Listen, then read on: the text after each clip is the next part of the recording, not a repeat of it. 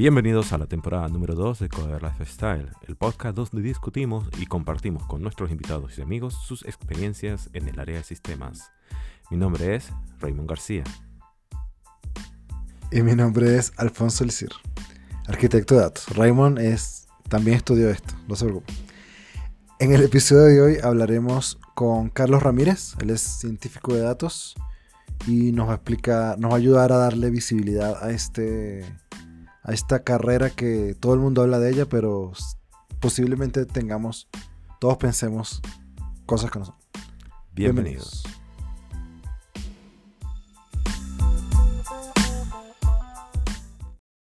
Bienvenidos a Coder Lifestyle y hoy vamos a hablar con Carlos Ramírez Peña, que él es un data science y nos va a explicar un poco de su experiencia y sus motivaciones para ver entrar a la parte de ciencia de datos. Bienvenidos, Carlos. Bienvenido. Hola, Alfonso Raymond, ¿cómo están? Gracias por estar hoy con nosotros. No, gracias a ustedes por la invitación, ¿verdad? Un placer. Excelente. Cuéntanos, cuéntanos un poquito sobre qué te motivó a trabajar en sistemas. Bueno, en verdad la historia se remonta hace mucho tiempo, a los tiempos inmemoriales, cuando yo era un niño de primaria en tercer grado, que me gustaban las computadoras. Ok. Tenemos un y no las computadoras, no tanto desde el software, sino también desde el hardware, fue cuando armé mi primera PC. Wow. Entonces, mi papá siempre fue un, amante de hacer las cosas tú mismo, entonces nosotros íbamos a un sitio en Caracas, no me acuerdo en qué parte exactamente, y era pieza por pieza, obviamente no era la última tarjeta gráfica, no era de hecho ni tarjeta gráfica, era todos estos sistemas integrados, y, y, así empezamos, empezamos a armar las computadoras, entonces siempre haciendo el mantenimiento, luego con la familia, yo era el que más sabía de computadoras, en verdad sabía utilizar un poquito Windows.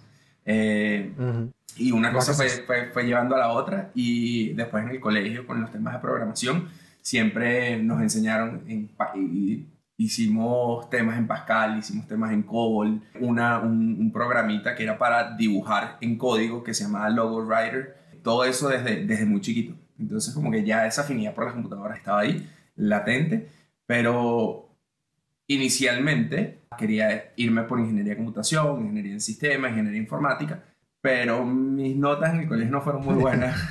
Entonces, al momento de la prueba de admisión, una de las cosas que te toman en cuenta no era no solo la prueba de admisión como tal, sino también tu promedio del colegio, el cual mío estaba como en 14, 15 puntos, entonces no, no era como tope de clase y terminé entrando a matemáticas. Okay. Eh, al principio odiaba la carrera.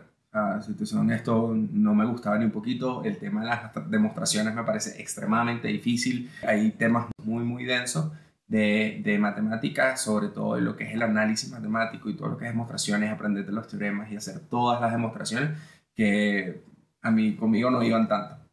Porque siempre he sido muy pragmático y muy de, ok, déjame entender cuál es el problema y cómo lo resuelvo y las demostraciones en ese momento me parecían como algo muy teórico y que tenía que aprendérmelo de memoria y saber cuál teorema se concatenaba con cuál y qué, qué corolario utilizar para poder llegar a la respuesta correcta, que para mí era simplemente caletre. Claro. Después entendí que no era tan así, pero, claro. pero eso fue el principio. Entonces después, después de, este, de este momento tortuoso con mi carrera, empecé a ver las materias que eran de matemáticas aplicadas, temas de epidemiología, temas de regresiones, temas un poquito más, más de, de el queso de la tostada, de cómo se ve esto en el mundo real y de verdad para qué sirve. Y no solo desde el punto de vista teórico y el teorema de Fermat dice, no. Y veía también a mis profesores y las cosas que ellos hacían fuera de la universidad. Tenía profesores que trabajaban en industria, en temas de eh, análisis estadístico de calidad, entonces, todo lo que era aceptación o rechazo de envío basado en criterios estadísticos para que mm, al final minimizara los costos de la empresa o los optimizara de cierta forma. Eh, luego temas de optimización. Okay donde, por ejemplo, tenías una ruta, cuál era la mejor ruta que tenía que seguir un camión para hacer una cierta cantidad de envío, dadas las distancias y las distintas alternativas de carreteras que tenía. Entonces eso fue eh, modelos lineales con un método simplex y una profesora que en verdad me, me, pareció siempre muy crack, que hacía temas con ecuaciones diferenciales parciales, con sistemas de ecuaciones diferenciales parciales, hacía temas de cuál es la mejor combinación de medicamentos que le tengo que dar a un paciente para eh, que el cáncer entre en recesión. Entonces todas esas cositas fueron como haciendo clic y fue entendiendo ya para qué servía todo eso que yo consideraba basura que me estaban diciendo al principio. Y, bueno, al final como que todo engranó. Y empecé ya mi, mi vida laboral, bueno, desde las pasantías a, cuando empecé las pasantías y era una empresa de consumo masivo. Y pensé que iba por un lado el, el proyecto, entonces le dije a mi profesora de modelos lineales que eh, fuese mi tutora. Cuando entramos no era de modelos lineales, sino era de más de estadística. Okay. Y entonces ahí fue donde conocí la palabra, bueno, ahí no, un poquito más adelante y después entendí que eso era esto, que era el Machine Learning o la ciencia de datos. Perfecto. ¿Okay? Fue primero de la práctica, es, ok, ¿cómo transformo este problema de negocio a un problema de números y de datos? Eso fue lo que hice. Eh, entonces en, en, ese momento era, era un tema de eh, como sabemos en Venezuela, había unos temas donde no podían guardar inventarios las compañías, bien sea porque no conseguían una materia prima o porque en ese momento todo lo que se sacaba a la calle se vendía. Entonces la empresa estaba buscando cómo asignar cada uno de sus productos o, sus, sus, grupos de productos a cada una de las regiones del país para poder mantener la representatividad y no dejar ninguna zona desatendida. Entonces, por ejemplo, no es que en ese momento tenían un sistema donde la primera orden que llegaba era la primera orden que se servía y eso obviamente genera un problema, porque si yo sé que hay problemas de inventario y que no me va a llegar el producto, entonces pongo un pedido dos y tres veces y le cambio alguna cosita para asegurar que algo me llegue. Y bueno, eso era parte del problema que estaba pasando.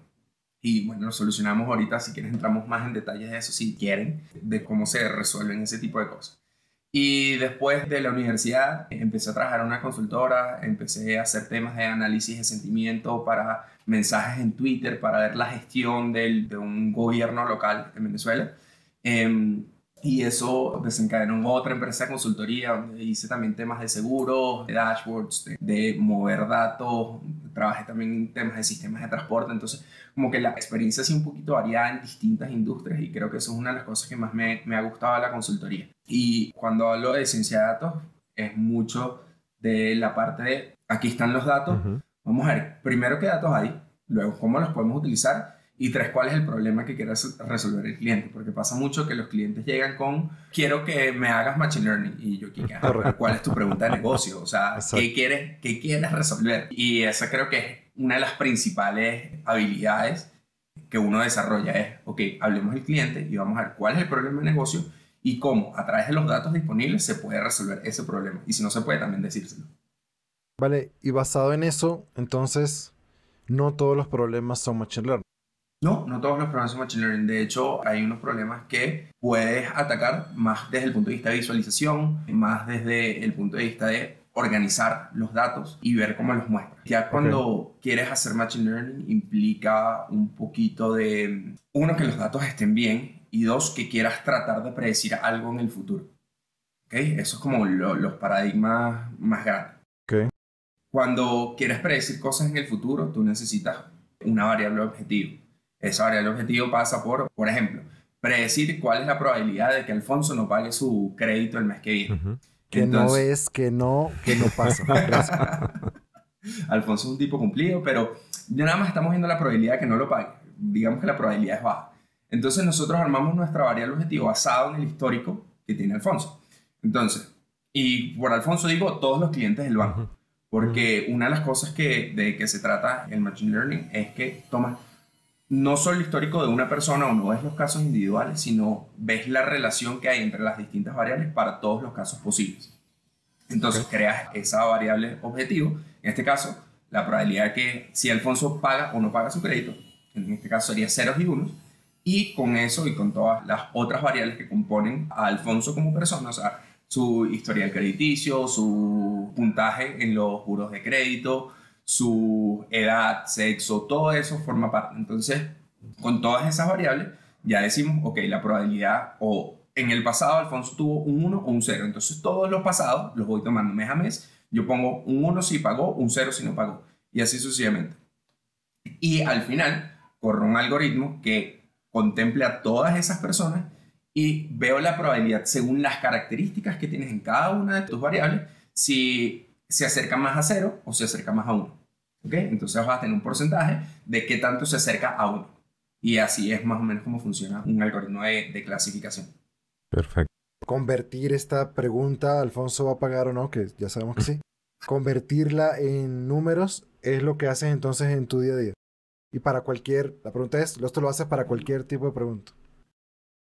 No, de hecho, la primera parte no es tanto crear la variable objetivo, sino acomodar los datos. O sea, es investigar, es entrar, limpiar, porque los datos en verdad son un desastre siempre, siempre. O sea, todavía no me he encontrado el primer cliente que diga, sí, tiene una calidad de datos excelente, todo está bien gobernado, tienen todos sus sistemas documentados y uno puede entrar y hacer unos, unos bien sencillos, o que tienen la plataforma tecnológica necesaria para procesar la cantidad de datos que tienen. por ejemplo, hay un cliente con el que trabajé que tenía alrededor de 300.000 datos de clientes por día, por mes. Entonces, 300.000 datos, y eso estamos hablando que en un periodo de nueve meses es más de 95 millones de registros. Entonces, trabajar con esa cantidad de datos, si no tienes la infraestructura, es, es difícil. Entonces, la mayor parte de mi tiempo, de mi día a día, se va en, vamos a entender, uno, cuáles son los datos, dos, qué datos puedo utilizar, y tres, cómo los limpio para resolver esa pregunta que tiene el cliente. Vale. Eh, en, en, ese sentido, es decir, eh, igualmente voy a decir algo aquí, me puedes corregir si me equivoco.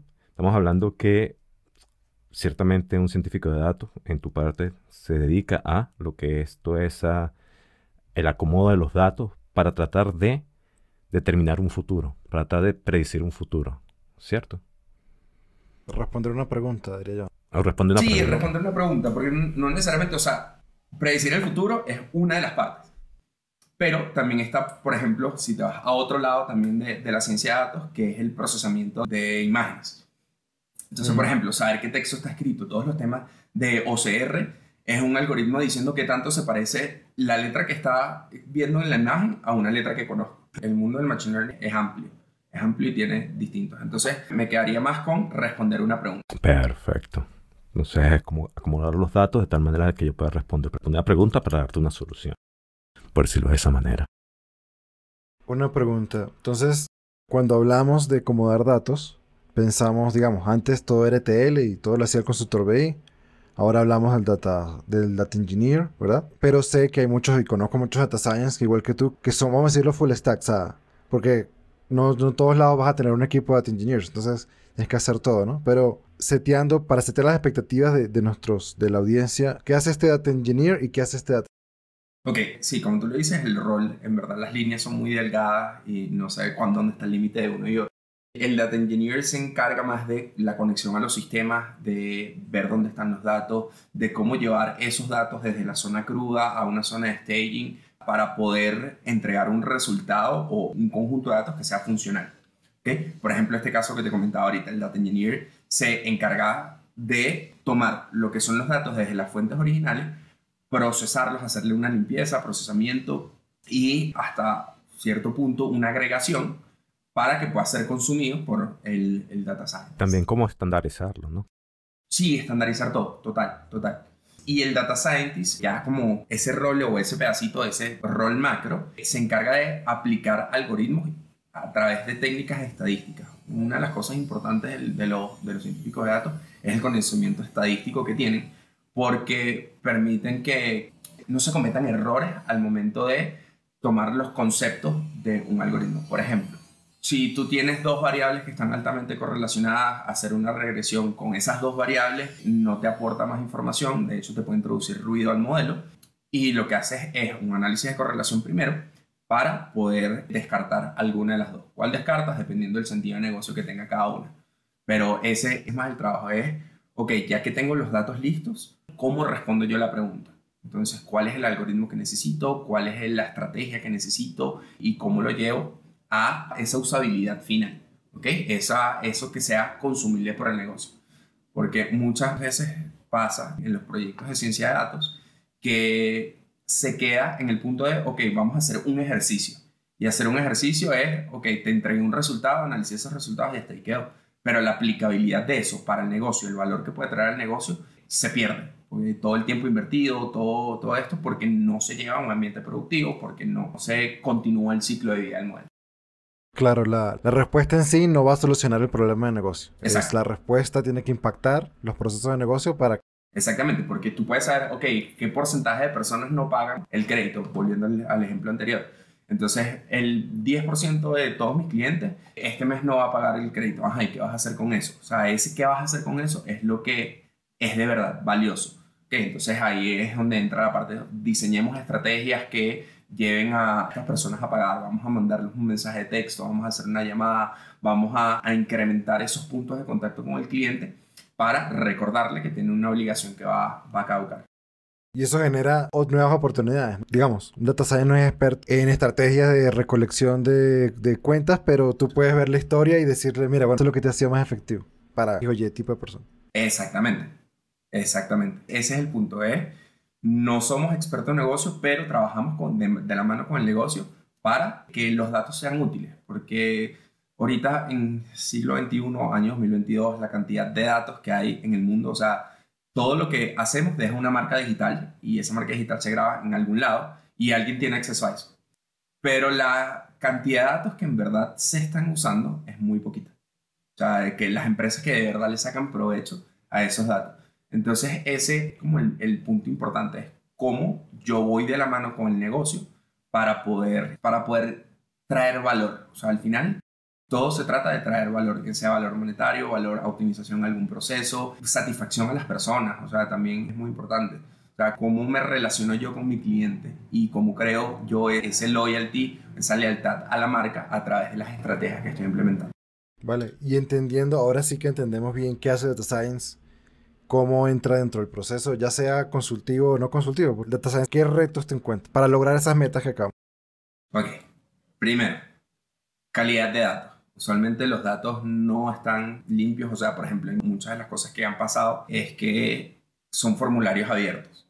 Entonces, formularios abiertos vienen a, a traer una cantidad de errores, por ejemplo, que algunas personas lo escriben con mayúscula, o que escriban con minúscula, o que los apellidos los pongan con acentos o sin acento, o las letras con ñ o sin ñ, cosas del castellano. Correcto. Ese es como el principal. El segundo, la dependencia de Excel de todos los trabajadores. Excel es un problema entonces. Eh, a veces sí, a veces sí.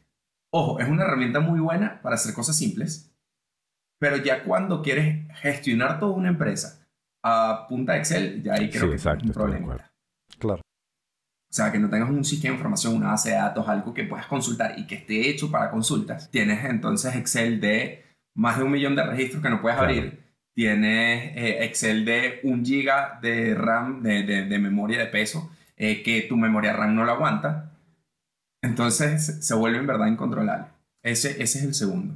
Eh, el tercero es que no siempre la pregunta de negocio está clara. Okay. Y, creo que eso, eso detiene muchísimo los procesos, porque he escuchado esta palabrita de ciencia de datos o machine learning por ahí. Yo quiero eso en mi empresa, pero ah, vamos, ¿cuál es la carne que quieres sacarle a eso? Ah, porque no es aplicar una tecnología por aplicarla o aplicar una herramienta por aplicarla, sino entender cuáles son los beneficios que esa herramienta te puede traer a través de un caso de negocio que esté bien estructurado. Creo que esos son los tres principales dije tres o cuatro, no me acuerdo. Dijiste tres. Ok, tres. Listo. Calidad de datos, nada. Metes ahí un poco en Data Engineers a que le echen pichón y a ver cómo hacen para consolidar eso. El Excel no se va a ir, esa nada. Pero entonces, el que sí puedes, el que sí puedes afrontar, ¿cómo atacas el, el tercer problema, el problema de la, de la pregunta de negocio?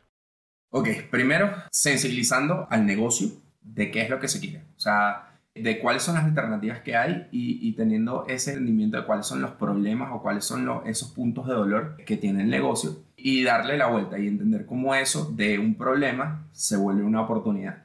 Entonces, eh, sosteniendo muchas, muchas reuniones con los que de verdad conocen el negocio, o sea, por lo menos yo que estoy en consultoría, yo lo veo como el lado del negocio porque no estoy metido, pero los data scientists que están metidos en empresas, que es su día a día, tienen un conocimiento muy profundo de cuáles son los dolores que hay en las distintas áreas. Entonces, esas, esas sesiones de entendimiento creo que son vitales. Y dos, alineando expectativas, porque muchas veces es, ok, y si una solución de ciencia de datos, se me va a arreglar el mundo, voy a hacer la empresa con el mayor revenue del mundo. Y no es así, la verdad no es así. O sea, esto puede ser un incremento muy chiquito que a la larga se van a ver en los beneficios. O sea, por ejemplo, cuando estás hablando de empresas de telefonía que quiere maximizar la retención, o sea, evitar la fuga de clientes, que tú recuperes un 2, 3% de, de esas personas que se te dan todos los meses, cuando lo ves en términos anuales, dices, ok, esto puede ser miles de millones de dólares. Claro.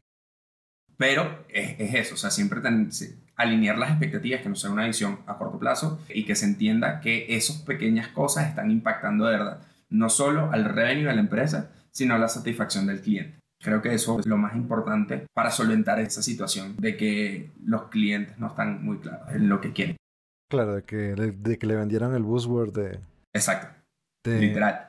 Y a veces no es, no, es que venga alguien externo y le diga, no, no, es que el CEO lo leyó en un artículo en LinkedIn y dijo, este es el camino que yo quiero para mi empresa.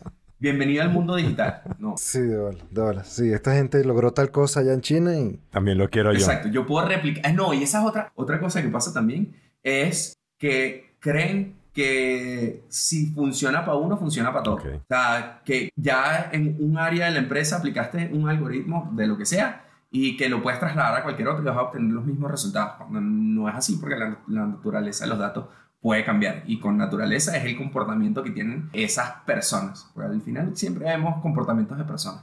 Claro, claro. Son datos, pero al final son gente. Estamos hablando que es necesario de repente más educación, porque veo que hay como una especie de desinformación. Es que esto, esto me gusta y quiero aplicarlo a la empresa, pero, ¿sabes? Me traigo a cualquier persona para tratar de aplicarlo, pero de repente tengo, no estoy claro en lo que realmente quiero y por esa razón no están alineadas mis expectativas como dueño de negocio que quiere aplicar Machine Learning a la empresa. Entonces es algo importante. También educar a las personas con respecto a si realmente eso puede aplicar, o mejor dicho, a las empresas para ver realmente si se puede aplicar o no. Las cosas han avanzado tan rápido y en las distintas regiones del mundo hay distintos niveles de madurez en cuanto a esos temas. Entonces, si tú ves que en Europa o en Estados Unidos o en China están aplicando algo, tú dices, esto para allá va el mundo. Entonces yo quiero eso, pero la madurez en la que están las empresas en muchas partes del mundo todavía no está a ese nivel. Eh, entonces, sí, es algo que está pasando, es algo que está evolucionando y evoluciona muy rápido y cada vez escuchas un algoritmo distinto, una forma, un caso de éxito distinto y todos los días hay una noticia, bueno, una no, como un millón de noticias distintas de cosas nuevas que se han aplicado, de papers que han salido y la creencia de esto es para mí en este momento la tiene todo el mundo. O sea, todo el mundo quiere lo mejor, lo más bonito, lo más nuevo, lo, lo que sea, la punta de lanza. Pero no siempre, o sea, para eso tengo que lograr primero llegar a un nivel de madurez que me permita implementar todas esas cosas. Entonces, ahí pasamos y, hablamos de los fundamentos. Estamos hablando de eh, establecer un gobierno de datos, establecer cuáles son mis casos de valor, cuáles las políticas de la empresa en términos de eh, seguridad de la información, de todo esto de resguardo de los datos, em, para poder llegar a un punto donde digo, ok, sí, ahorita sí estoy preparado para hacerlo. Entonces, es parte de esa información y es parte de inmadurez. Claro, o sea, es, un, es un journey al final, ¿no? O no, no, es, no es que, como tú dices, no es que puse esto, hice este modelo y todo se acomodó. Es un journey con sus diferentes etapas y sobre todo, como tú dices, que hay que tener una buena base. Y esa buena base es un journey en sí mismo. Entonces, claro, es el journey, el journey, el journey. Claro, pero entonces ahí, ahí tienes otro problema, que es yo quiero valor ya. Y eso siempre, siempre, siempre es algo, algo que, que, los clientes dicen, ok, yo necesito un caso de valor, yo tengo que demostrar que esto funciona en mi empresa para poder buscar mis presupuestos internos que van a apoyar a esa idea, que también se vuelve un problema en sí. Por supuesto. Entonces tú llegas y le dices, ok, pero necesitamos que hagas esto. No, no, no, pero eso requiere mucha plata, mucho tiempo, mucho dinero, porque también no, no solo es plata, sino también es tiempo. O sea, ¿cuánto puede demorar un proyecto de gobierno? O sea, pueden ser dos años, tres años y todavía no has terminado y tú dices, ok, este caso de uso que tú quieres para demostrar valor te lo va a dar en tres años. Es como, no, dame algo ya. y entonces ahí es donde digo que se quedan las cosas en ejercicio, en, en ok, vamos a ver si esto funciona. Y nunca se, se, implementa como una solución o como una herramienta para el negocio. Claro, te doy una disyuntiva. Quiero hablar de dos cosas. Una, primero me voy a echar para atrás, porque tú nos has hablado de Machine Learning con una visión bastante de, del mundo real, ¿no? y de negocio y cómo atendemos a empresas en ese contexto. Pero para los neófitos, Machine Learning es root, o sea, si ese brazo mecánico que arma el carro es Machine Learning. Depende, podría hacerlo. Ok. Podría hacerlo, o sea, todo depende de dónde se parta. Ok. Si tienes un robot que tú dices que tú le das una instrucción, ármame un carro, y el robot sabe cómo se han armado carros en el pasado, él podría armar el carro. Eso sería por el lado de Machine Learning. Otra de robots también es, ok, tomas los planos y esta es tu set de instrucciones y tienes todo tu programa de cuáles son los pasos uno a uno de lo que tienes que hacer. Entonces hay robots de los dos tipos. Por ejemplo, robot como los asistentes virtuales. Eso es un robot que utiliza, en caso de, por ejemplo, Siri o Google Assistant, que utilizan reconocimiento de voz. Ya ahí esa parte de reconocimiento de voz es una de las partes de Machine Learning. Luego hacen la búsqueda y no solo eso, sino que también hacen limpieza de sintaxis para darte una, una solución lo más acercada a lo que él cree que escuchó, basado en lo que otras personas han preguntado. Entonces, todo eso entra y eso es un ejemplo claro de un robot, porque si vemos así, es un robot que está utilizando Machine Learning para solucionarte algo. ¿Y cuál era la pregunta, la segunda? Segunda. no, pero eh, estuvo buena. Se fue de. Me, me gustó esa respuesta. No, la otra era con, también con, con, vaina de negocios. Era, era menos interesante que la que hice, entonces no importa. Menos mal que te quedaste con eso. Exacto, menos mal que me quedé con eso primero. Em, digamos que, bueno, no, sí, hay, ahora hay dos otras cosas más. Digamos, tú eres matemático, te graduaste de matemático, licenciado en matemáticas. Matemáticas aplicadas. Ahora entonces, mi pregunta es, ¿qué tengo que estudiar para ser científico de datos? ¿Qué tengo que estudiar? O sea, tengo que ser matemático. Yo conozco muchos matemáticos, pero, por ejemplo, ahorita hay mucha gente que se mete por Coursera y hace su estudio y complementa ahí. Cuéntanos, ¿cuál es el path recomendado, verdad? Background. ¿Y qué opinas de esa parte? Ok, eh, el recomendado, o como lo que dice todo el mundo, es que hayas estudiado economía, matemática eh, o, sistema, informática o algo relacionado con, con datos, donde veas algo de estadística o bastante de estadística y tengas también una base de programación. Esas son como las tres cosas. La, sí, las tres cosas. Es alguna de estas carreras, o es lo que piden la mayoría de las empresas. Eh, luego, eh, que tengas un buen, buenos fundamentos en estadística. Y tercero, que sepas programar. En estas carreras, la, base de todo, bueno, en economía no tanto, pero si lo ven, eh, es la programación. Ok. Y tener ese conocimiento de sistemas es lo que permite enfrentarte, enfrentarte al mundo de resolver un problema. Porque al final eso es lo que estamos haciendo, es resolver un problema. Buscando, entendiendo, leyendo, siempre tienen sus partes por lado. Que en la práctica, en verdad, ¿qué, ¿qué pasa? Que uno aprende, o por lo menos hasta cuando yo me gradué, no habían, en, por lo menos en Venezuela, ninguna carrera que te enseñara y que te dijera, esto es ciencia. O sea, yo salí de mi carrera sin saber que el Machine Learning existía y ya aplicaba algunas cosas. En ese momento no, no pasaba tanto y no fue hace mucho, en verdad no fue hace mucho. Ahorita ya hay carreras que están como más especializadas a eso, que también podría ser un buen punto de partida, pero creo que principalmente parte de la experiencia y la curiosidad de entrar en algún curso. Hay bastantes recursos en Internet, por ejemplo, está Kaggle, que es un sitio que hacen competencias de quién tiene el algoritmo que mejor se acerca a la respuesta y entonces dan premios. He visto premios hasta 100 mil dólares, entonces hay como un incentivo por ahí bueno. Hay mucha gente que participa y en verdad las diferencias de imprecisión de cada uno entre el modelo ganador y el segundo lugar es de micromilésimas, o sea, es, es, algo indescriptible. Sí, algo como de orden 10 a la menos 12, o sea, es, es muy chiquita la diferencia está eso por un lado, donde ahí también, o sea, en verdad yo siempre, acá él siempre le hago publicidad gratis, pues me encanta. Porque hay, como es una comunidad muy grande y hay tutoriales y todo lo que hay artículos escritos de cómo resolver tipos de problemas, obviamente para empezar, no, no cuando te enfrentas a un problema ya de negocio grande, sino para entender cuáles son los conceptos detrás de todos los algoritmos. Eso y también los MOOCs, los, los cursos online, son otra fuente grandísima de conocimiento de eso. Y todo va como que viene de curiosidad, de entender, de buscar, de leer, porque hay mucha, mucha información y que tanta profundidad quieras, eh, depende de qué tanto te quieras esforzar. Pero hay cursos de todo, desde cursos muy básicos hasta cursos que son doctorados de cualquier universidad. Y por último, en, también asociado a esta curiosidad, en verdad todo, todo está motivado por la curiosidad, es entrar en los foros, entrar en sitios como Stack Overflow con tu pregunta que, porque ya siempre alguien se ha enfrentado a lo que tú estás haciendo, por lo menos en, estos niveles, que no somos los pioneros y no somos los que estamos estudiando y desarrollando desde cero, sino estamos aplicando los conocimientos que ya mucha gente ha pasado por ahí, que ya tiene muchos más años que nosotros, y todos los códigos existen en esta Flow. Yo digo que existen todos los códigos que te puedes imaginar y todas las respuestas a todos los problemas. Sí, es una buena fuente de, información. Para Yo lo utilizo a diario. Aunque hay que saber filtrarla, porque también hay mucha basura. Sí, es, sí, exacto. No es que simplemente está allí, hay que, que saber cómo. Y ya me acordé de otro punto. Pero no, va, va en buen orden. Ahora listo. Me gradué de Data Science. ¿qué haces en el día a día? Sé que lo hemos conversado, ¿verdad? Pero, o sea, si, si tú le quisieras describir a alguien, ¿qué es lo que haces todos los días? ¿Cómo se lo escribirías? Jugar y aprender. Jugar y aprender. Sí, todos los días.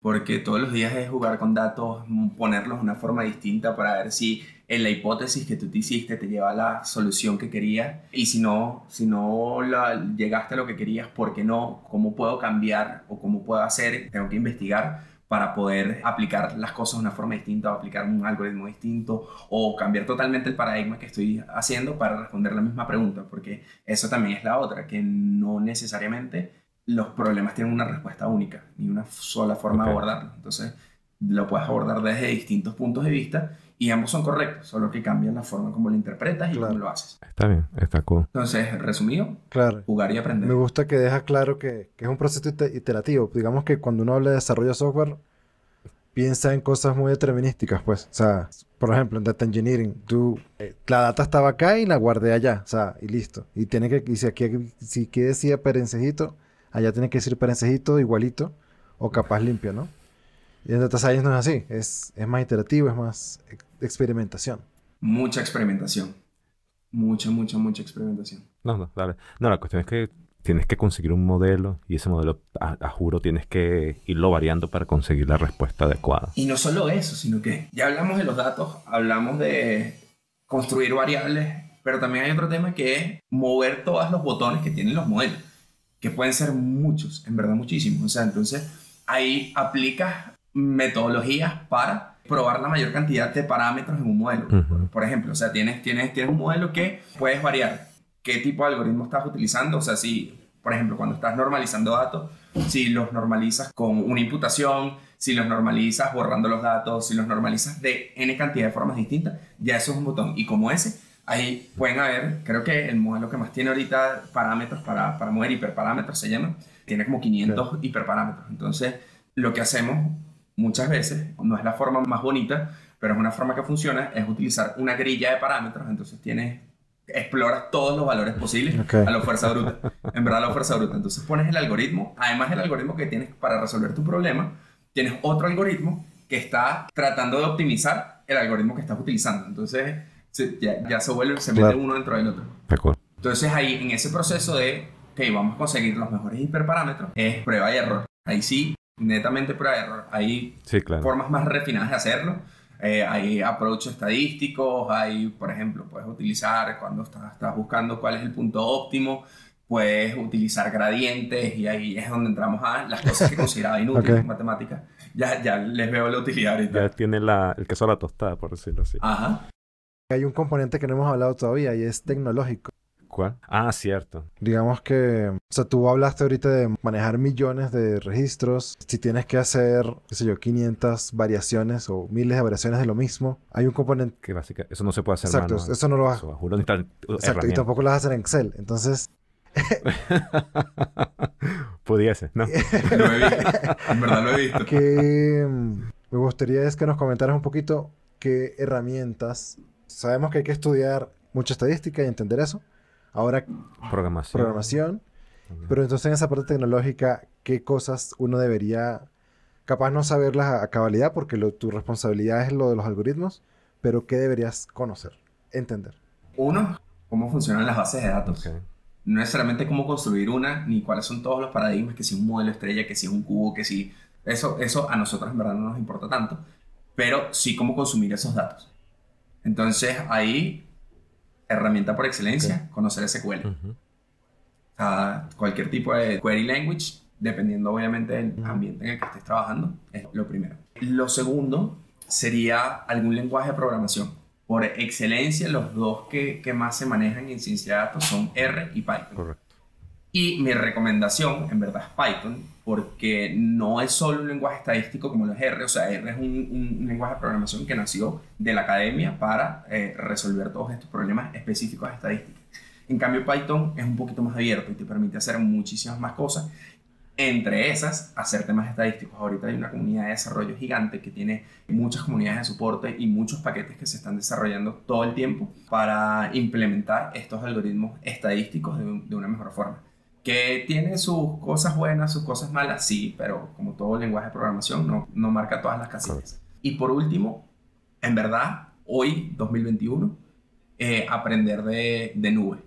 Porque la nube te abre otro mundo que es no dependo de la memoria RAM que tiene mi máquina o de la cantidad de CPUs que tiene mi máquina, sino que ya lo puedo hacer escalable. En estos, en estos días está trabajando y en, en este caso que les comenté los 95 millones de registros y estamos trabajando en, en AWS. Y pasé inicialmente con las cosas sencillas que estaba haciendo. Tenía una máquina de 2 núcleos y 4 GB de RAM. Y pasé a una máquina de no sé cuántos núcleos y 128 GB de RAM. Entonces, en un segundo, o sea, no, no, es que, ah, no, es que tengo que pedir una máquina, no. Entonces, aprender de nube también. Y yendo más allá todavía, también aprender de lo que es serverless. Creo que hablando de nube, serverless es un punto clave en minimización de costos, porque no necesitas un servidor corriendo todo el tiempo, sino nada más que se prenda cuando quieres ejecutar algo y se apaga automáticamente que, que, no pasaba antes, que siempre era, ok, una instancia en la nube y esa instancia la tengo prendida 24/7 o en el mejor de los casos, Exacto. horario Cuando me voy, bueno, chao, ya no. Exacto. En cambio, serverless, pues, en verdad es un mundo aparte. tengo como un añito metiéndole más cosas de, de, nube y serverless y el cambio y, y, la forma en cómo hacen las cosas es mucho más ágil y mucho más económica al momento de presentar una solución completa. Bueno, esta pregunta, ya, ya hemos hablado de lo que es un Data Science lo hemos hablado de una manera bastante técnica, por decirlo así. Ahora me gustaría preguntarte, ¿cómo tú le explicarías el rol de Data Science de la manera más sencilla a un niño? Ponte un niño, una niña de, de 6, 7 años. ¿Cómo, ¿Cómo pudieses agarrar todo ese concepto y colocarlo de una manera sencilla? Difícil, en verdad muy difícil. Creo que la forma más sencilla de explicarlo sería que un científico de datos busca patrones para, o sí, vamos, vamos a llamarlo patrones, para entender qué va a pasar en el futuro. Entonces le podría decir que soy como un adivinador. Ok, está bien. Un adivinador informado. Está buena eso, está buena. Está buena. Como, está cool. Como la bolita de cristal. Como la bola 8. Alfonso va a pagar su crédito. exacto.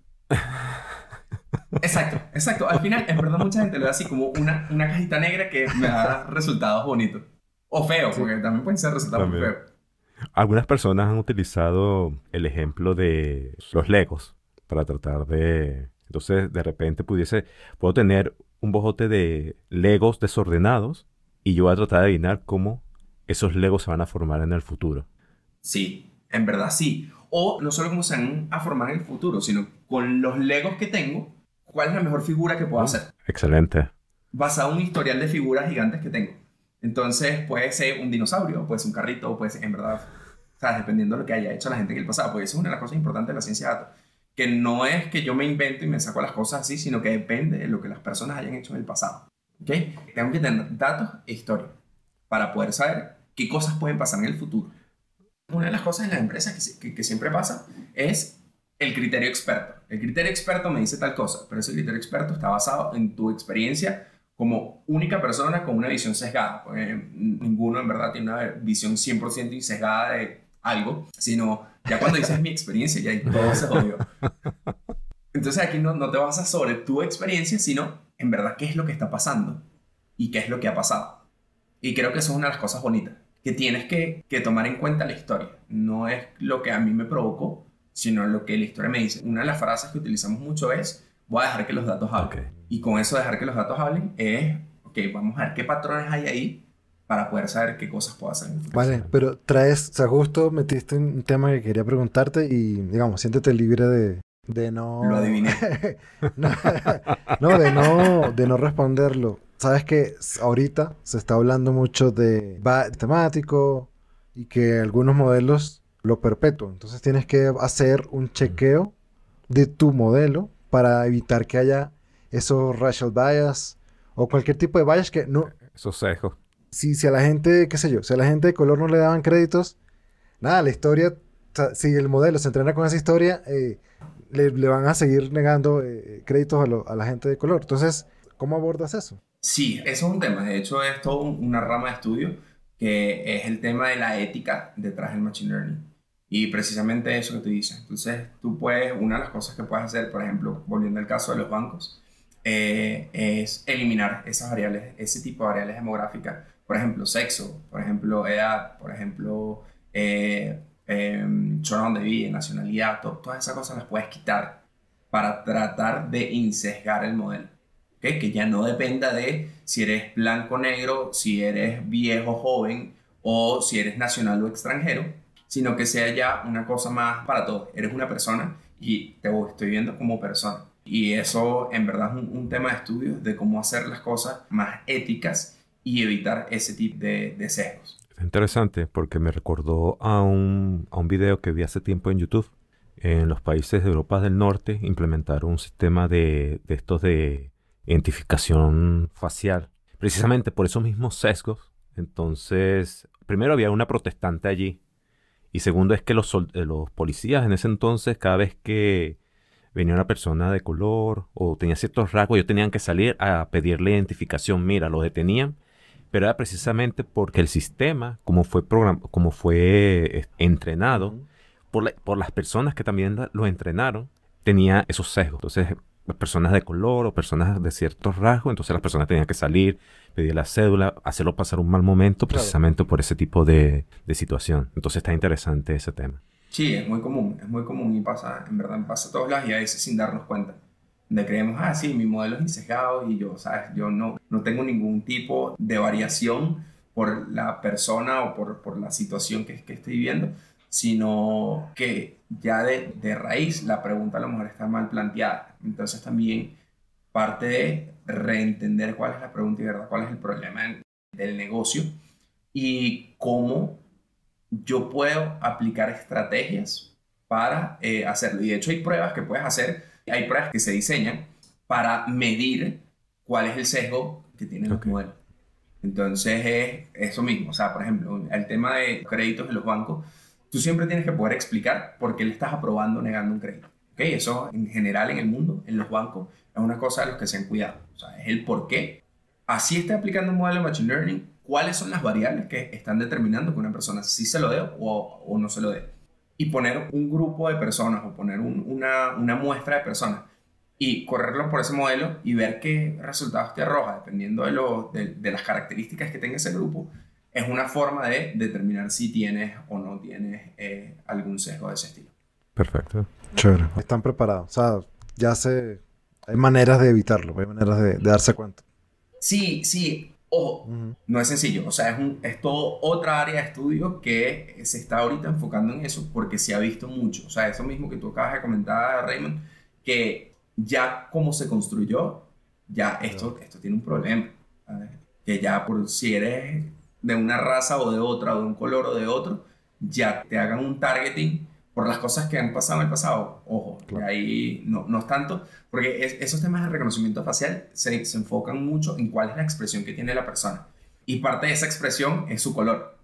Entonces, ya ahí, o sea, no es lo mismo que pongas una, una persona blanca a, hacer el modelo, una persona negra a hacer el modelo. O sea, el tipo de imágenes que vas a, con el que vas a entrenar el modelo es distinta. Y si ya partes de que tu histórico está sesgado, ya ahí te jodiste ahí no hay nada que hacer, hay que rehacer el, el entrenamiento del modelo. Como el episodio de Silicon Valley que el chinito hace una, este, una, una aplicación para reconocer comida, pero solo le pasó fotos de hot dogs. Hot dogs. hot dogs, not Entonces lo que podía responder la aplicación era si era o no un perro caliente. Exacto. Ahora, otra pregunta. Por ejemplo, otro caso, otro caso de real, digamos, a ver, a ver, tu take al respecto. Microsoft decidió crear un tipo como de inteligencia artificial por Twitter y básicamente dejó que todo el mundo conversara con ella. Creo que en pocos días ya la, el robot hablaba sobre judíos y, racismo y genocidio. Entonces, ¿qué pudieron haber hecho para evitar eso? ¿Qué podrían haber hecho para evitar que la gente le troleara al, al pobre robot? Uy, eso está difícil. Porque o sea, ¿qué hacía el robot? ¿El robot hablaba solo o qué era lo, lo que hacía? O sea, ellos querían como tener una inteligencia artificial que se comunicara con la gente. La pusieron en Twitter y la gente le empezó a hablar de cosas y entonces eh, la idea era que interactuara con la gente. Con el tiempo, lo que aprendió fue hablar sobre judíos y racismo y sobre, sobre genocidios. ¿Me entiendes? O sea, como que la gente lo entrenó a que esos eran los temas de, para hablar. Ok. Entonces, el problema obviamente es la gente, siempre va a ser la gente, pero, pero tú puedes controlar cómo el robot aprende o esto es un tema de nada. El data engineer tiene que ver cómo bloquear todas esas ideas que no son las que queremos que aprenda el robot. Depende. Hay distintas formas de, de, hacerlo. Hay uno que es reinforcement learning, que es que mientras más hablas de un tema, más puntos le da a esas cosas que hablaste. Y en lo que entiendo que, que, puede estar pasando acá, que es que como lo estás retroalimentando con lo mismo que les vas diciendo, entonces se queda ahí, se, se, le da más peso a esas, a esas observaciones. Hay otra forma que es que tú le das cuáles son los tópicos y le pasas una base filtrada y que se mantenga dentro de ciertos parámetros. Pero nuevamente, tanto uno como lo otro te genera algún tipo de sesgo. Claro. Porque no es una muestra controlada, porque la gente habla de lo que quiera, porque también entras en temas un poquito más profundos que es, ok, ¿cuál es mi libertad de expresión? O sea, yo no puedo hablar de lo que me dé la gana, o si puedo hablar de lo que me dé la gana, baja tú a censurar como creador, vas a censurar ciertos temas, depende a qué público vaya enfocado el robot. O sea, si es un robot para niños, obviamente le tengo que poner unos, unos filtros grandes, entonces hay eso, estos temas de xenofobia, racismo, de muerte, yo los tengo que eliminar. ¿Cómo lo eliminas? Es otro problema de Machine Learning, aparte. Pero sí, se pueden aplicar filtros. ¿Qué tan ético sea aplicarlos dependiendo de, la, de, la, implementación? Depende de, cuál sea la visión y la misión de, esa que cree ese tipo de herramientas. es interesante porque entramos a la parte de que no, no es para todos. Pues. Exacto. Tiene que utilizarse para algo específico. El propósito del modelo tiene que estar bien claro. Exacto. Exacto. Exacto. tú tienes, porque tú tienes una herramienta, una herramienta que la puedes utilizar para muchas cosas. O por ejemplo, tienes una guitarra si tienes una guitarra, tú la guitarra la puedes hacer para tocar música, pero también la puedes usar como un arma. O sea, tú le puedes dar un guitarrazo por la cabeza a alguien. Su propósito original, pero se puede usar para eso. En verdad es, un tema profundo. Es muy, muy, muy claro, Claro. Eso sí es. Yo pienso en Terminator, pues. ¿En verdad puede pasar, o sea, ¿de verdad puede pasar Skynet? No creo. En el futuro cercano no. Creo que, que faltan muchas cosas. ¿Por qué? Todo depende de los permisos y las cosas que, estén por detrás. Las máquinas al final no piensan solas. O sea, tú las programas para hacer una tarea. Y esa tarea está bien definida. Si tú programas una máquina para decir, cuando escuches estas palabras explota, ¿sabes? La máquina va a explotar. Y no por eso es Skynet. De acuerdo. Ok, entonces eso, esos temas. Que las máquinas aprenden solas y van a hacer unos temas multipropósito y pueden hacer todo lo mismo como humanos. En el futuro cercano no lo veo. En verdad no lo veo ni en el mediano, en verdad, tienen que pasar muchas cosas para eso. Tiene que pasar bastante tiempo. Sí. es que ahorita estamos en una etapa muy, puedo decir, muy temprana de lo que es Machine Learning. Eh, estamos como que en el Wild Wild West de, Machine Learning. De esto. Sí, claro. ¿Cómo hace el Wild Wild West? Todo se vale. Sí, ahorita, ahorita es más cómo automatizar las tareas que hago hoy día, o que podría hacer hoy día. Tenemos capacidad computacional y tenemos visión de algunas cosas que hemos podido hacer. Entonces las utilizamos para hacernos la vida más fácil entre comillas, porque a veces no las complica. Claro. Y en eso no veo ahorita que surge una máquina toda poderosa o un... O al final siempre la programamos nosotros, o sea, nosotros somos los que hacemos la base, si bien captura patrones, y nuevamente volviendo al tema Skynet, si tú programas un robot para que mate gente, va a matar gente. claro. O sea, pero tú lo programaste para eso. Claro. Que va a utilizar, y por ejemplo, con estos temas de reconocimiento de imagen y lo que estabas hablando tú al principio, Raymond, que puedo utilizar las imágenes y tenga un sesgo racial, puede pasar, ¿sabes? Pero tú lo programaste. no es que la máquina agarró inteligencia y cambió su propósito original. Claro, para nuestros overlords Machine Learning en el futuro, nosotros no estamos de acuerdo con qué decir Carlos, solo para que quede...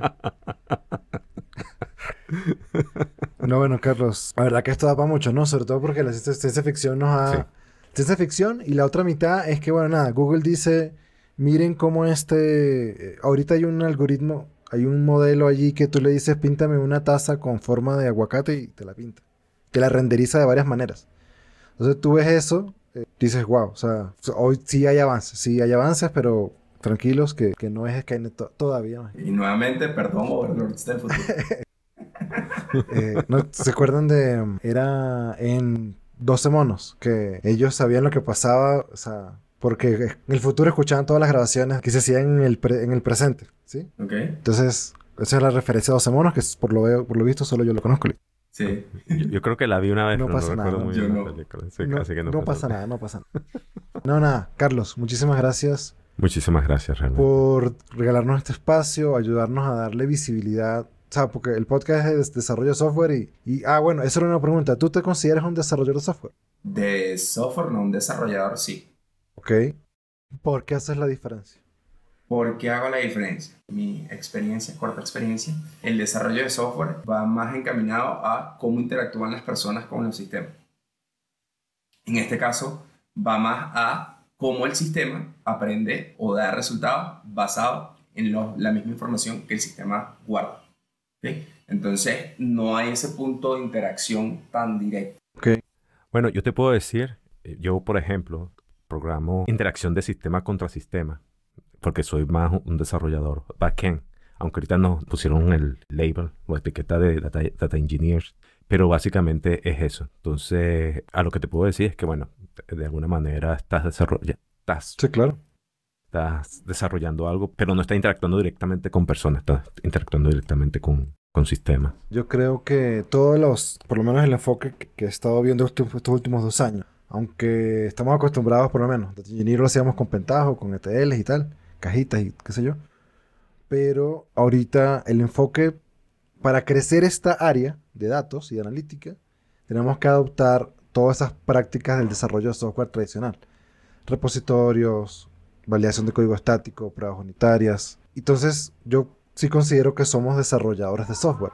De un software especializado que es solo para ciertos pero desarrolladores de software en fin, ¿no? Eh, entonces, nada, no te digas, no dejes que nadie te diga que, que no eres desarrollador de software. te la compro, te la compro. y no, nada, eh, nada, muchas gracias porque todo el mundo habla de data science, creo que no todos están claros y esto nos ayuda a, darle visibilidad y a responder nuestras preguntas tontas. Muchas gracias. No, gracias a ustedes, muchachos.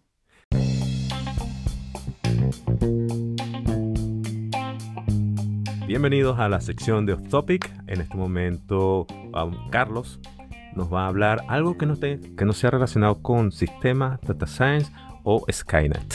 Sí, bueno, hace un año y medio empecé o probé algo que no había hecho nunca, siempre me había llamado la atención, pero no, no he hecho nunca. Y fue que hice una primera inversión de buceo. Oh. Entonces estaba con mi novia y nos fuimos a San Andrés y dijimos, vamos a ver qué es esto. Y nos metimos, hicimos la, la primera inversión y fue como, oye, este mundo nos gusta muchísimo. Entonces gracias a las oportunidades de la vida, el año pasado tuvimos la oportunidad de viajar a Honduras y hicimos muchos cursos más de buceo. Y ese mundo submarino que es la mayor parte del planeta es demasiado desconocido, en verdad es demasiado desconocido. Y hay muchas cosas bonitas que puedes ver bajo el agua. desde morenas, tiburones, peces, eh, pulpos, en verdad hay, hay, una gran cantidad de animales y estos son como los, los más grandes, como los más vistosos. Pero también tienes una cantidad de vía microscópica. Bueno, microscópica no, porque si no, no la vería cuando estoy iniciando. Baja ahí con un microscopio. sí. Sino diminuta, vamos a llamarla diminuta. O sea, por ejemplo, hay unos camaroncitos que son una cosita así chiquita, que no son los camarones que nos sirven en la comida, sino cumplen otra función. No sé si es que en verdad no sé. Ok, No, no, no conozco el nombre, ojo. Y me dijeron, estos son camarones. Y yo, ah. que ves y cómo se comporta el ecosistema y que funcione. Ojo, los peces han estado aquí más, que, más tiempo que nosotros. Y probablemente han estado mucho más tiempo más. No todos los peces, no los mismos peces, pero sí peces. O vida marina. Em, entonces, ver, ver, ver ese tipo de cosas y, y tener ese tiempo de desconectarte del mundo, porque es un, momento de desconexión y dentro de todo de meditación. Porque tú tienes que estar en el momento donde estás, porque si la cagas te mueres. Básicamente sí, o sea, si haces cosas malas, tienes riesgo de morir. Y no por ataques de tiburones ni nada, sino por algún error tuyo. los ataques de tiburones son unas cosas minúsculas en verdad en, temas de buceo. Y es controlar también la respiración, porque tú quieres estar bajo el agua el mayor tiempo posible. Entonces eso implica que utilizar de forma eficiente tus movimientos para minimizar tu consumo de oxígeno, que eso es básicamente meditación. Estás, entras en un estado de, ok, estoy aquí, estoy flotando, literal es como si estuvieses volando, estoy flotando y lo que me importa nada más es ver todo lo que pueda ver. O sea, es disfrutar en el momento donde estoy y lo que estoy haciendo. Y, bueno, eso en verdad ha sido una parte importante ya en, este año, desde que hicimos la inversión en, en, San Andrés hasta los cursos de Honduras, ya también buceamos en Santa Marta, buceamos en Cartagena y ya tenemos como 25, 26 inversiones en un año eh, viviendo en Bogotá. O sea, que una vaina que te dice miércoles, pero sí, ha sido, ha sido interesante. Chévere, chévere. A mí lo que siempre me, ha, siempre me ha preocupado es eso que tú dices, pues que un error, o sea, si te desconcentras, no ves bien el flujo de oxígeno, pues te puedes... Puedes ya... No, hay formas de mitigarlo, ojo, o sea, no... Hay, si hay fallas que pueden pasar en el sistema, sí, pero tienes que ser muy metódico. Tienes que, por ejemplo, cuando estás armando tu equipo, deberías idealmente armarlo tú mismo. Hay muchas operadoras de buceo que te hacen todo y te lanzan al agua y tú dices, ya va, pero yo no chequeé esto y tengo que chequear esto. Porque si ellos lo hicieron mal, igual es responsabilidad mía porque yo soy el que se lo está poniendo. Entonces, hacer esas cosas bien, todos los chequeos de seguridad, chequear que todos los equipos estén funcionando en superficie y eh, monitorear todas las cosas que están pasando bajo el agua. O sea, tú tienes un medidor de aire y tú puedes ir viendo, ok, me queda tanto aire, me queda tanto aire, y, y vas chequeando si hay algo que no está funcionando bien. O sea, si tú ves, de repente estaba full aire y de repente tengo la mitad, tú dices, ok, ya va, algo está pasando aquí, vamos a chequear. Si no consigo cuál es la falla, ese nivel de aire sigue bajando de esa manera, para arriba, o sea, no hay de otra. Tienes la oportunidad de subir, por lo menos en, en el nivel de recreativo, que es donde estoy yo ahorita, que es, como para domis, de acuerdo. para, entre comillas, principiantes, porque no tienes muchos riesgos asociados a lo que es estar bajo o respirando aire presurizado en las profundidades.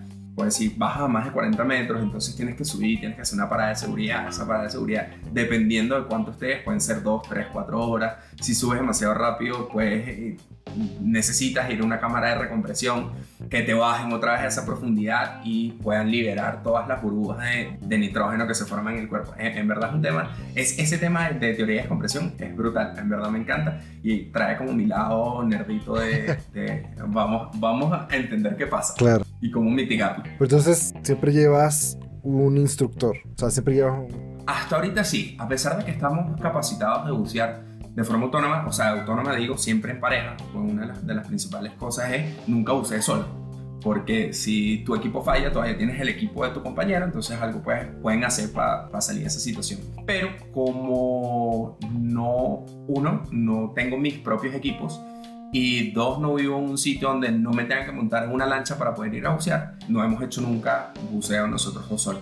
De acuerdo. Entonces siempre vamos con un, hay un nivel que es el que está justo arriba donde estamos ahorita que se llama Dive Master, que son, es la primera etapa de buceo comercial, o sea, de las personas que trabajan como guías de buceo, que siempre está con nosotros, sea un dive master, un instructor o algo de esa rama de buzos comerciales. De acuerdo. Bueno, buzos comerciales es otra cosa, pero de buzo, sí, que es de personas que trabajan en el buceo.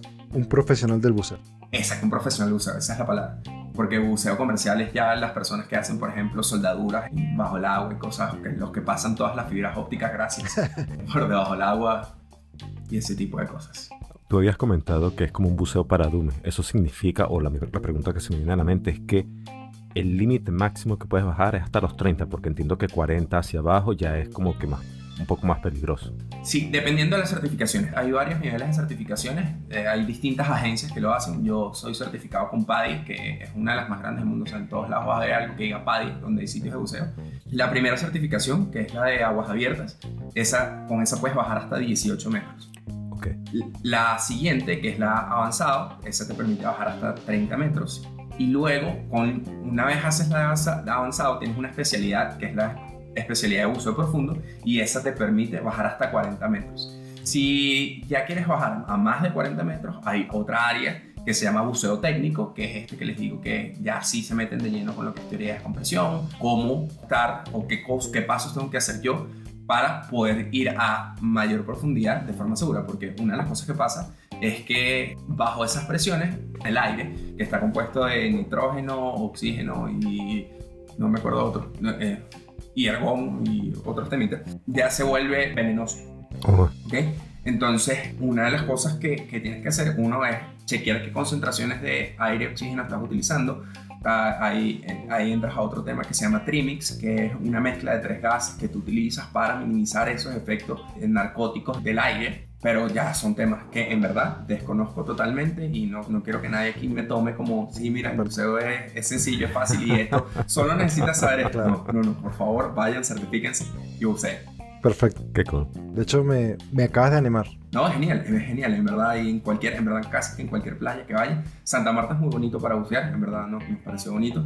San Andrés es espectacular, no hemos ido a Providencia todavía. En Honduras estuvimos en las islas de la Bahía, en Utila y Roatán que también o sea, es un paraíso buceo. El buceo en el Caribe, entre, en general, es sencillo porque no tienes muchas corrientes, tienes unos, unos arrecifes de coral gigantes que te, te, dan una visibilidad muy, muy, muy bonita. Y hay obviamente buceo en aguas heladas, hay buceos en el Ártico, o sea, los bichos cavan un hueco en el hielo y se meten en ese hueco y a bucear. Es una loca. Pero depende, obviamente, eh, hay otros, otros equipamientos que tienes que utilizar. O sea, utilizas en vez de del, en Honduras, no, yo buceaba sin traje de buceo. O sea, yo tenía una camisa y el short y ya. Y eh, obviamente mis equipos de buceo. Pero ya aquí en, en, Santa Marta me tocó utilizar un traje porque la temperatura era 3 grados más baja. O sea, en, en Honduras estamos en 27, 28 grados. Aquí en, en Santa Marta estamos en 24, 25. Y ya esa pequeña diferencia de 3 grados ya era suficiente para decir, ok, necesito una capa de protección extra, en este caso fue un traje húmedo de 3 milímetros, para poder disfrutar el buceo, porque es que si no, obviamente cuando estás bajo, bajo estrés o, o estrés térmico, en este caso, vas a respirar más rápido, la, no vas a disfrutar el buceo porque vas a estar más pensando en el frío que en, ver las cosas que, que, tienes que pensar y vas a consumirte el aire mucho, mucho, mucho más rápido. Claro, está concha ustedes se hablan huevona, tenemos una hora y cuarto. sí, no, pero es todo chévere, todo chévere. No, es todo chévere. Gracias por estar acá. Te, y... le das stop.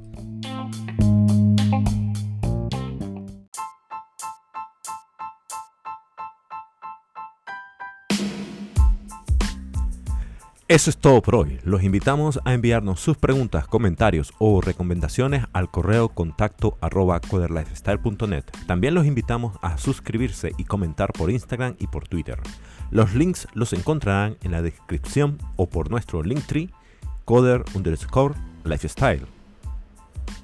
Si les gustó, dejar un review y compartirlo es una manera de apoyarnos. Compártelo con personas interesadas en tecnología y con personas que estén interesadas en la ciencia de datos, en todo eso, machine learning, todo el que escuchas hablando de eso, recomiendo este podcast. Y Skynet. Y Skynet, obviamente. Gracias, señores Overlords. Estamos de acuerdo con ustedes. Queremos agradecerles por todos sus comentarios y esto nos ayuda a crecer y mejorar el programa. Muchas gracias por escucharnos. Nos vemos en el próximo episodio y que tengan una excelente semana. Ah, y vean 12 monos para que entiendan el chiste de hasta hace rato. Bye. Bye.